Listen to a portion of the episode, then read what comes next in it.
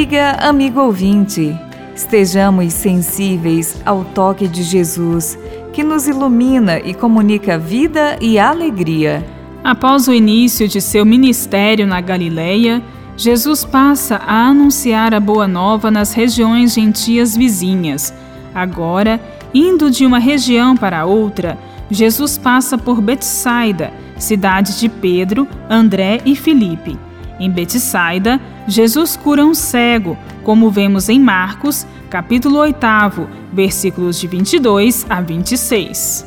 É característica de Marcos a descrição minuciosa e detalhada dos gestos e reações de Jesus, realçando sua presença humana, corpórea e concreta.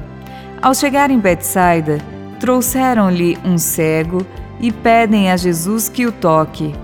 Jesus leva-o pela mão para fora do povoado, cospe em seus olhos e impõe-lhe as mãos.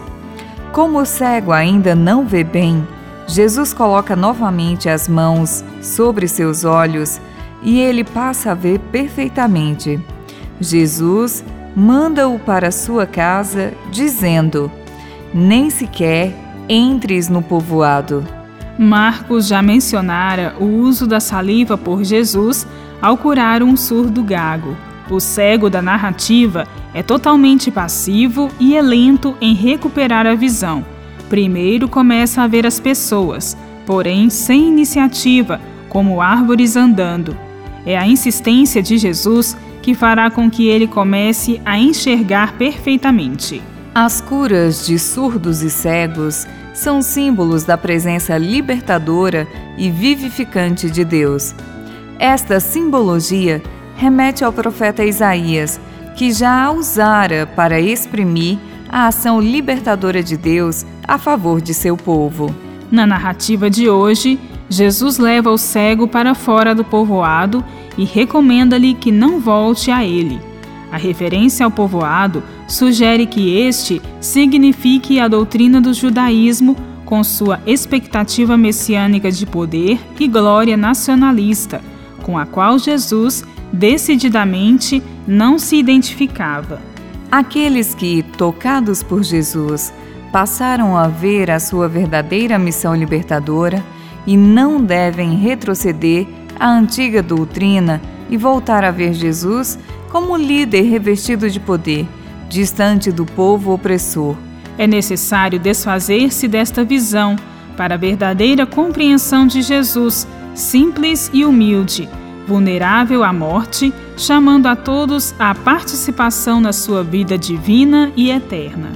No amor manifestado por Jesus, na fragilidade de sua condição humana, vemos o Pai que deseja a vida plena para todos. Bíblia, Deus com a gente. Produção de Paulinas Web Rádio. Texto de Irmã Solange Silva. Apresentação: Irmã Solange Silva e Irmã Bárbara Santana.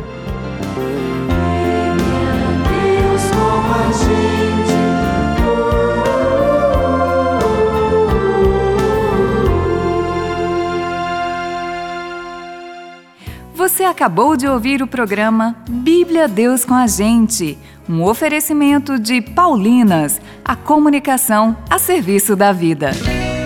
A playlist Casa da Iniciação à Vida Cristã traz diversas opções de músicas para ajudar na explicação sobre as narrativas e ensinamentos da Bíblia e acerca da doutrina da Igreja, uma forma de deixar os encontros muito mais dinâmicos canções que podem ser ainda ministradas nas missas com as turmas de catequese.